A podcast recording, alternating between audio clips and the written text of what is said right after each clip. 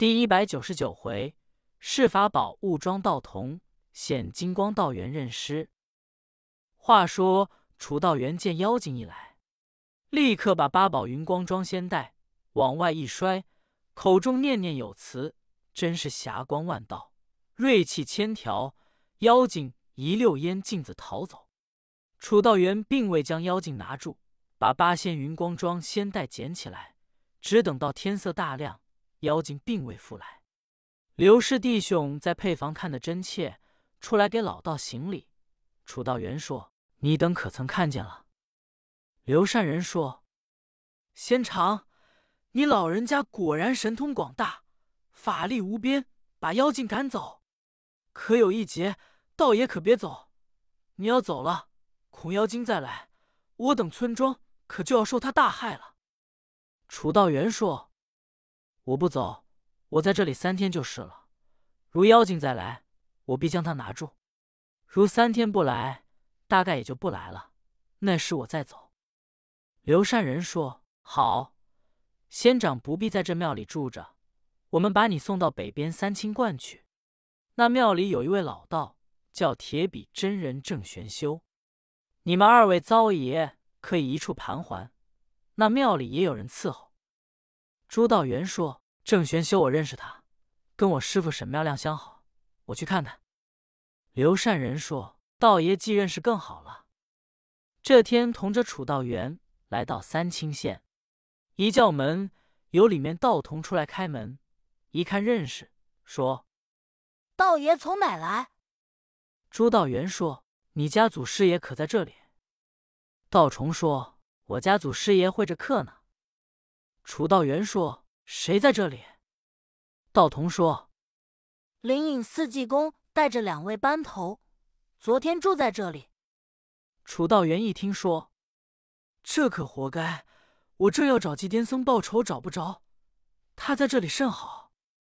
书中交代，昨天济公见遇到绿兰住彩亭。和尚就带领贺兰庆、陶万春进了酒馆，要了酒菜，吃喝完了，给了钱，同二位班头出来，够奔王清县。刚来到庙门首，见郑玄修在门首站着。和尚说：“郑道爷，你好呀。”郑玄修一瞧是济公道，甚喜，想起前者济公戏耍神童子楚道元之时，在酒楼和尚。把郑玄修的银子诓了走，在村口瞧银子的成色，郑玄修见和尚打起来，正碰见沈妙亮，和尚显露了三光。郑玄修知道和尚是得道的高僧，今天一见，连忙行礼说：“圣僧久违，这是上哪去？”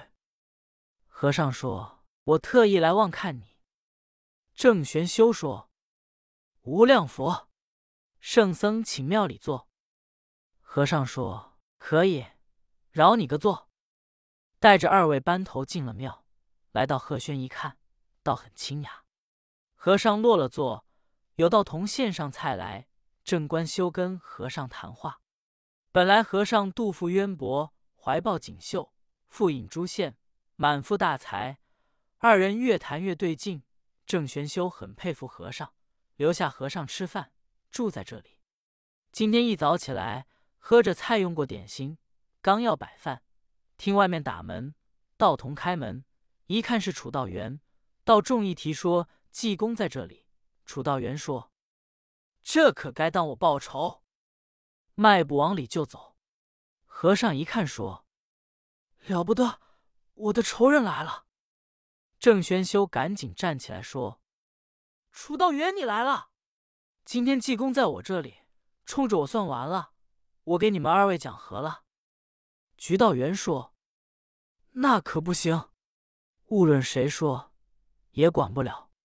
他欺负苦了我了，我特为找他报仇。”说着话，立刻伸手把八宝云光装仙袋掏出来，说：“我今天非得把几颠装起来，叫他知道我的厉害。”郑玄修说：“不可，瞧我爸。”和尚说：“得了，楚道爷，你饶了我吧。”联合兰庆、陶万春都来求老道。楚道元说：“不行！立刻把八宝云光装仙袋一抖，眼瞧把和尚装在里面。楚道元捡起仙袋就要往地下摔，打算把济公摔死，被郑玄修一把抢过去，说：“楚道元，你不准！出家人以慈悲为门，善念为本，不许无故害人的性命。你跟济公又没有多大的仇，装了就是了。”说着话。郑立修把八宝云光装仙袋往下一倒，再一看，大众一瞧，里面装的并不是和尚，原本是郑宝修的大徒弟道童儿，已然身上都直了，昏迷过去。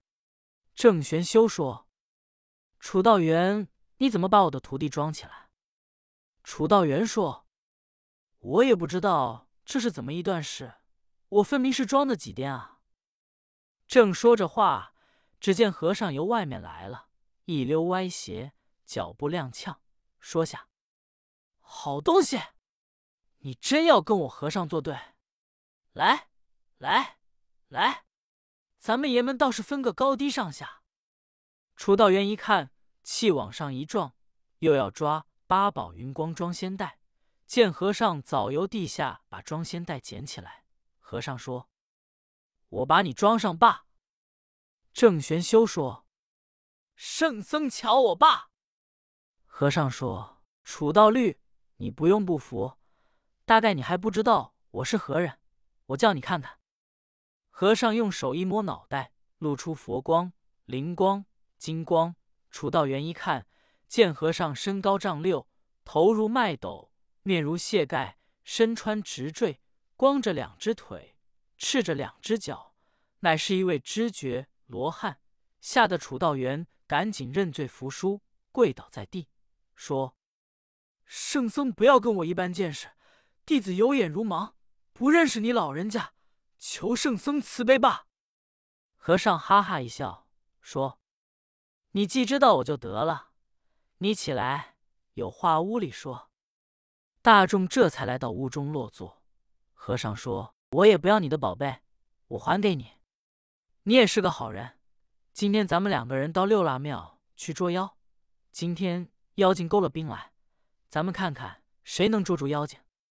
葛道元说：“甚好。”众人在三清观，郑玄修预备斋饭，大众吃饭到半天。刘善人请和尚老道够奔八腊庙去捉妖精，在八腊庙预备下上等酒席。和尚同楚道元、刘善人来到六腊庙，吃完了晚饭。叫刘善人仍在配殿屋中瞧热闹。和尚同楚道元在大殿里一坐，等到二更多天，听外面一阵狂风大作，真是扬起狂风，倒绝树林，海浪如初急，江波万叠移，江声昏惨惨，孤树暗沉沉，万壑怒嚎天咽气，走时飞沙乱伤人。一阵狂风大作。和尚同楚道元往外一看，风中裹着昨天来的那青脸红发的老道，还同着一个黑脸的老道，直奔大殿而来。